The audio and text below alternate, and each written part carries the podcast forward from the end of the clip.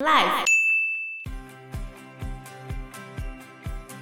这个知名杀人犯威廉伯克，他的骨骸还被放在爱丁堡大学的解剖学博物馆里面被展示，嗯、有没有？为了卖尸赚钱，这样算对解剖有贡献吗？算吧，算。但是他是杀人犯，他当时杀了十六个人，这就是牵扯到伦理的问题，啊不然怎么搞到这么多尸？所以这个威廉伯克他被判死刑跟解剖。好，大家好，我是 Joe，我是 Fana，我是 Anna。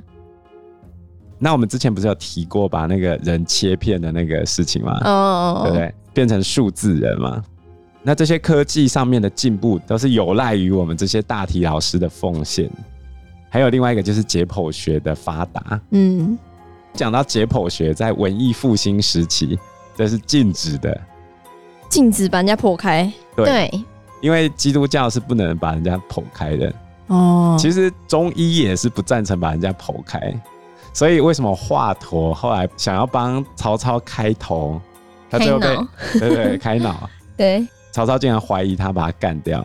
姑且不论这件事情的真假，嗯，但是一直到现在的中医还是很多人不太赞成把人家切开的。为什么？人要完整？觉得人体的运行本来是有一个屏障之类的吗？因为他们就相信人有就好像一个完整性，穴道存不存在？中医认为存在嘛，那我们的气血就会在身体里面运行嘛。嗯、那今天你把某个器官割掉了，那你觉得这个气血会怎么跑？它是乱掉了，对，就乱掉了。那你阴阳不调，身体里面金木水火土五行不合，那你就只会产生更严重的后果。是这样吗？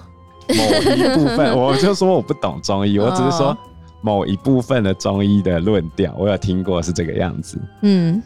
所以他们都说那吃药就好啊，所以很多癌症病人，他们一开始不想面对的时候，都会去找中医，因为在中医里面就没有癌症这种事情，反正就吃药，吃中医，吃中药，对，对，吃中药。像我爷爷是胰脏癌，癌症之王啊，我爷爷很怕痛，他连打针都不太敢了。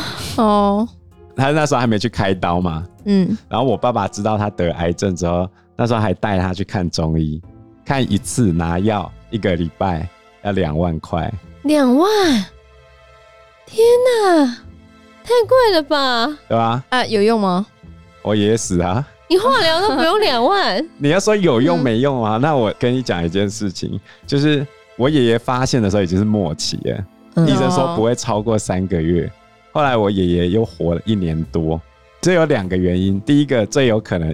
以西医的讲法就是他年纪已经大了嘛，嗯，所以癌细胞扩散的没那么快，对，这是西医的讲法。那如果你要说中医的讲法，啊，我今天吃药你就多活了这一年多，是这样哦？谁知道呢？嗯，Who knows？嗯，那他是怎么发现的？还是是突然有点痛？因为他黄疸哦，就全身变黄色的，哦，真的很黄哦，非常黄的那种黄，这样子是吗？呃，对对对，就是你的皮肤很明显看到你这个整个人在黄到不行这样。那他想说自己为什么会这样子？然后尿不出来啊。哦，嗯。他第一次去检查的时候没有检查出来，然后第二次再去的时候就已经是癌症末期了。那、啊、这两次隔很久时间吗？隔几个月吧。哦。那像你们会有定期去做健康检查的习惯吗？每个人都一定要啊。对啊，两年吧。像你们大学生做一次嘛？嗯、对。对其实我是建议大家洗澡的时候尽量摸摸自己的身体有什么奇怪的硬块。嗯嗯。像最近 D 卡有一篇热门文章，就是有一个男生他洗澡的时候摸到自己的蛋蛋，其中一颗突然变得很大，然后他就去泌尿科检查，结果竟然是睾丸癌。还好他发现了早算第一期，所以切掉就 OK 了。哦。睾丸癌的预后算是很好的，他那是良性的吗？还是恶性的？恶性的，啊，但是它是原位癌，就是还没有扩散出去。后来他又复发，也是在他洗澡的时候发现的。他就摸到身上有不明的肿胀这样子，然后再去验又复发。因为医生本来说没有扩散出去嘛，嗯，所以也就是说我们现在在检查或者是开刀的时候，你可能也会有一些细小的部分是没有办法。被发现到的，那其实它已经扩散出去了，嗯、然后后来就再开一次刀，开完刀之后再做化疗，他就在讲他做这一段治疗的过程，因为他化疗之后就没有生育能力了。哼，是哦。他第一次开完刀只是切掉那还有一颗嘛，那就还有生育能力啊。哈，你这么年轻耶，才大学，二十几岁出头啊？哦，那很年轻哎。嗯，所以他没有先留一些 下来吗？化疗之前，医生有先叫他去保留哦、嗯，然后他有保留啊，一定要啊，就女生也是一样啊。如果他还想要有他自己，就是跟他自己血缘的下一代的话，对。但是如果你没有很 care 血缘，你只是希望有个孩子的话，可能就又不一定可以用收养。他后来好了之后，有再回去验他的精子，然后嘞。因为他还有一颗嘛，其实还可以做精子出来，嗯哦、但是他的精子形状跟活动力已经都不行了，哦、所以就真的不能用了。就是即便有受孕成功的话，那个孩子会比较容易有一些，没有不会受孕成功，就不会受孕成功。我们在一开始就被不到那里，唉，就没有办法。好，这样这个东西会不会遗传？如果你有家族病史的话，就有可能啊。对，要看癌症。但是，比如说你你会得睾丸癌，那问题是你生女生，那也没差。那怎么知道你今天会生女生还是生男生？就是不知道啊。对，不知道。哦，其实试管婴儿可以挑。对啊，试管婴儿可以挑。但是我们政府不允许。哪里？可是我听到都。哦，好，我没有听到，我都没有听到。好，很厉害。那你看，我们现在对医学这么理解，其实。很多东西都是要靠之前的那些解剖学留下来的。可是，可是那这样，嗯，到我老的时候，你们觉得癌症已经可以被解决了吗？我觉得还不见得哦，因为太多癌症了。也许有一些癌症可能可以被解决，也许有一些不行。有一些说法是，你可能要被解决，是在你一开始受孕的时候就先把你的。什么基因拔掉吗？对，类似这样子，或者是去更改你的基因。DNA 对，更改。像安吉丽娜·裘丽有得乳癌的几率，嗯，他就直接切除嘛，嗯，他就先切，先切为块，引刀成一块，不负少年头。哎、欸，你知道这句话谁讲啊？谁？汪精卫。竟然是汪精卫，好，汪兆铭啊，就是好像没有必要。为什么没必要？预防胜于治疗，对吧？不知道啊。以西医的讲法，你只要切掉就不会得啊。啊，以中医的讲法，他都不建议你切啊。你看，你去，不然你去问中医师，你看哪一个中医师建议你切掉，全部切。好，对啊。那你看到底要切不切呢？其实都建立在很多的大体老师给大家的那些基础。嗯，因为如果没有那些大体老师的付出的话。医生怎么知道要切哪里？所以传说中达文西啊，他留下很多解剖的手稿。那他搞不好切过？有人说他是偷偷的去买人家的尸体。那有可能哦，因为其实有一本达文西是在十五世纪的话，那有可能。那但是这比有记载的那个。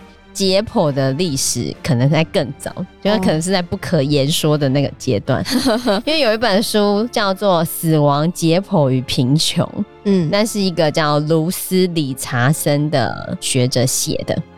他在讲啊，就是最早颁布命令让那些死刑犯用于解剖是在一五零六年的时候，所以就是十六世纪初。所以在十五世纪的时候，你要能够。画出人体的构造，那一定是你有做过。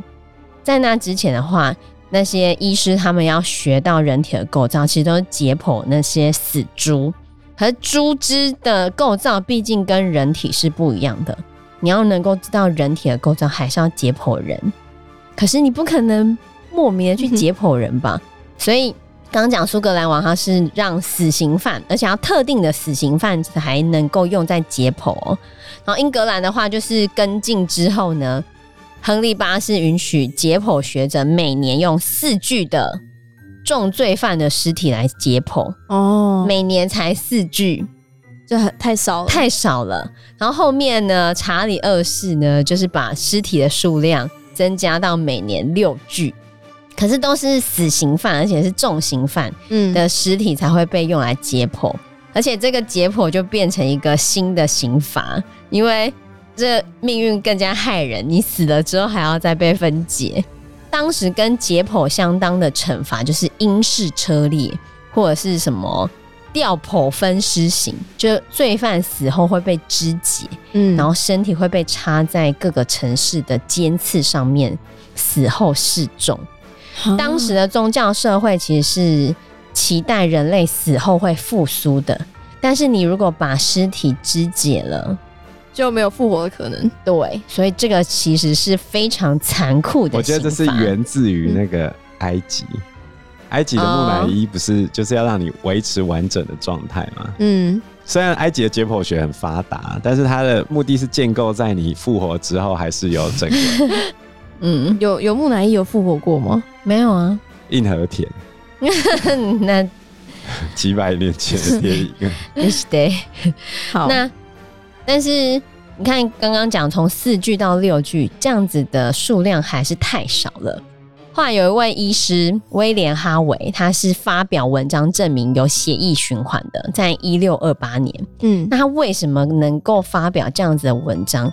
是因为他解剖了他自己的爸爸跟他的妹妹，但是我不知道有没有在他爸爸跟妹妹同意，但都是在他们自然死亡后。对，怎么会活着？活着这样有点恐怖哦。然后在当时还会有医生派学生，或者是他自己亲自。在晚上的时候去盗挖人家刚下葬的那种人的坟墓，因为你要刚下葬的那些尸体还没有腐烂才可以解剖嘛，嗯，太久了就不行了，所以当时就产生了盗尸的产业。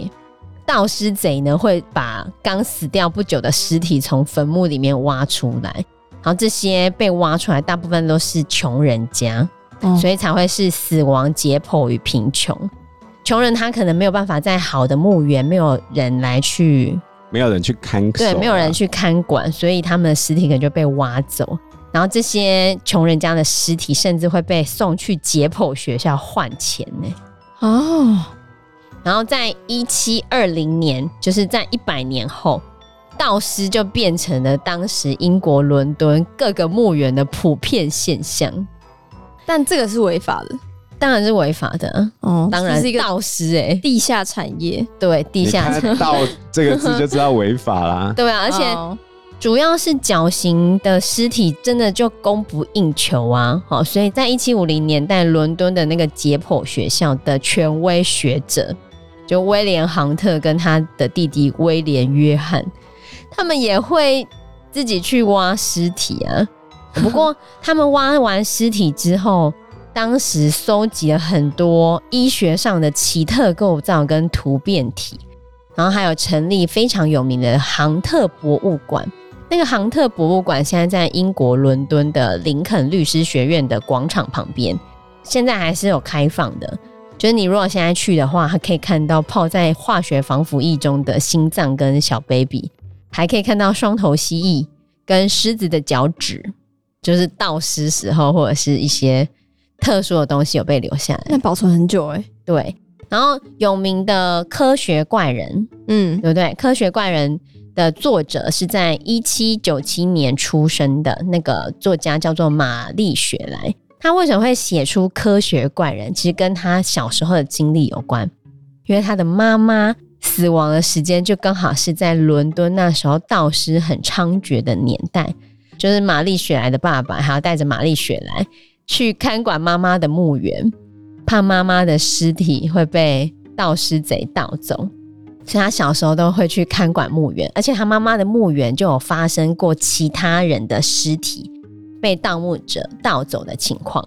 然后小时候他陪着爸爸去看守妈妈墓园的时候，爸爸会看着妈妈的墓碑上面的字，教他。英文就教他认字，对，教他认字，然后就这样子，小时候的经验就变成他。我觉得西洋人真的不是很怕鬼，就这种 No. 对，就这种小时候的经验就变成他创作的来源，所以他才会写出那个科学怪人。科学怪人就是科学家把一些尸体分割下来，然后打造成这一个科学怪人。然后，但是科学家自己本身才是。怪物，因为科学家对于创造生命的想法执迷不悔，才创作出这个故事。所以在当时那个年代就是没有一个合法的解剖尸体的来源。后来到了一八二八年的时候，伦敦的盗尸风气到达了鼎盛，甚至到后面不是盗尸了，直接去杀人了。就为了要解剖人吗？对啊，要卖钱啊！对啊，因为要卖钱啊，哦、就是当时。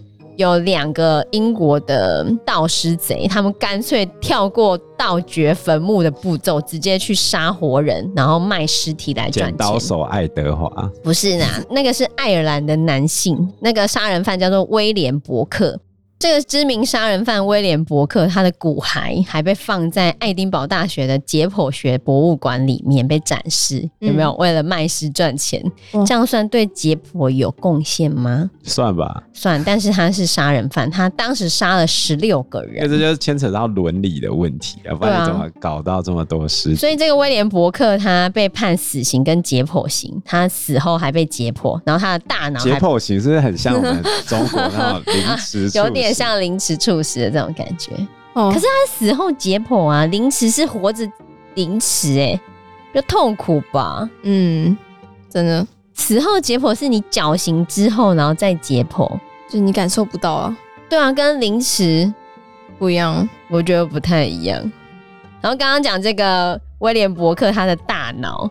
在二零一二年的时候，有被拿出来展览，然后还跟爱因斯坦的大脑一起被放出来展览。哦，然后作者就说他觉得，嗯，天才跟罪犯的大脑其实看上去也差不多，没有什么不同的地方。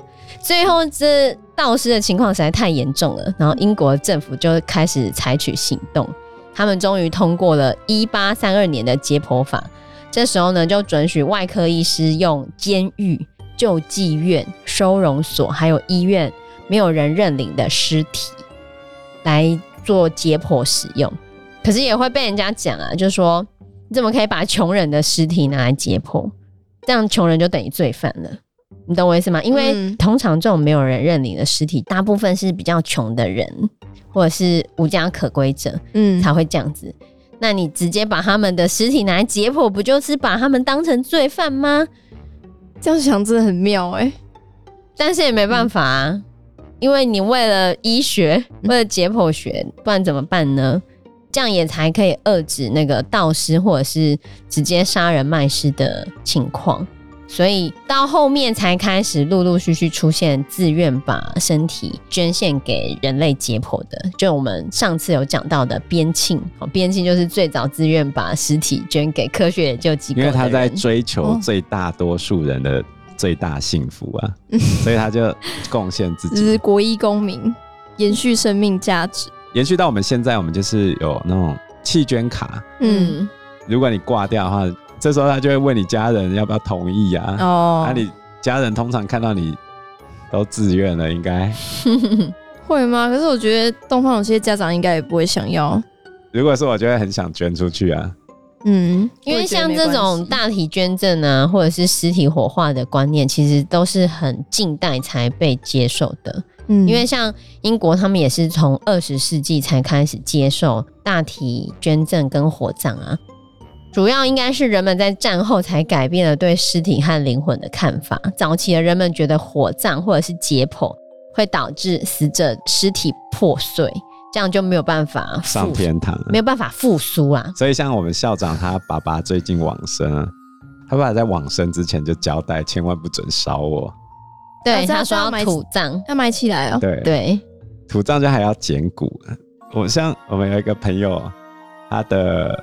阿姨吧，往生之后买了很好的棺木，然后土葬，打开来整个是好的，整个是好的哦，因为那个棺材太好了，感觉很贵。呃，对啊，很贵啊，就要买那块地，然后买棺木。不是，我们台湾大多数人的土葬流程是，你去公墓，然后埋进去之后，然后隔几年捡骨，捡骨完之后那块地就空出来给下一个人用。啊，捡骨就会收在一个大瓮里面，那你再入塔，嗯、这是一种解决方式。另外一种是你直接把地埋下来，那你就永远待在那里，这样。我就想要永远待在那里，我不想被挖出来。对，所以那个地方只有你一个。那那我就在那边啊。你是怕你灵魂被烧烂是吧？我就不想要。我不想我自己变灰，真的、哦。你可以把自己变成灰，然后变那棵树啊，然后就 你就变成那个树在长大，也是可以的。哦，但首先我要先买地，不然就是我直接可以把我运回俄罗斯呗，帮我买起来这样子。俄罗斯买，可是你要把你的 dead body 运到俄罗斯，感觉更贵。对，那你要赚很多。那你要在你快是你快挂的时候先过去。对对对对对，不然那个运送 应该你要自己运送自己。贵哦。好，在那边挑一块风水宝地，嗯，然后过一万年你还是在那里。对。那这就是解剖的历史。那我来讲一下世界上目前现存最早的解剖书，上面有画图的哦，就是中国人画的。那时间大约是在西元十一世纪的时候，宋仁宗年间。如果学过旧课纲的话，就是新旧党争、王安石变法，就是在那一段时间里面，因为当时候广西的地方政府处死了五十六个反叛者。那其中一个反叛者带头的那个叫做欧熙范，不不是欧熙范，欧熙范这个名字，欧出来是西啊，这念欧阳修的欧吗？对对，希是哪个希？希望的希。啊范嘞？范例的范，呃不是呃乱讲，示范的范。哦，不是不是那个周啦，不是不是欧，把那个稀饭欧出来，不是啊，名字也太酷了吧？对。它是全中国也是世界上第一幅的人体正面全身的脏腑图，因为他把他前面这边都打开呀，哈，啊，所以他开肠破肚，这个五脏六腑就全部拿出来看，哦，这是史上第一次。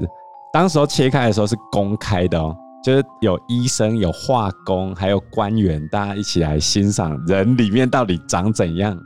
是死掉之后吧？当然是死掉之后才切，吓死我了！我等一下，你活着切它会 会哀叫，跟解剖青蛙就青蛙也是死的啊，它的把它敲晕。你如果它只是晕，然后你把它这边切开，哎、它会痛醒吗？你把它麻醉，它应该不会痛醒啊。可是如果如果切到一半痛醒了，翻过来这样，那我可以把它的东西就是剖完之后装回去，然后缝起来，再让它活着吗？理论上是可以的。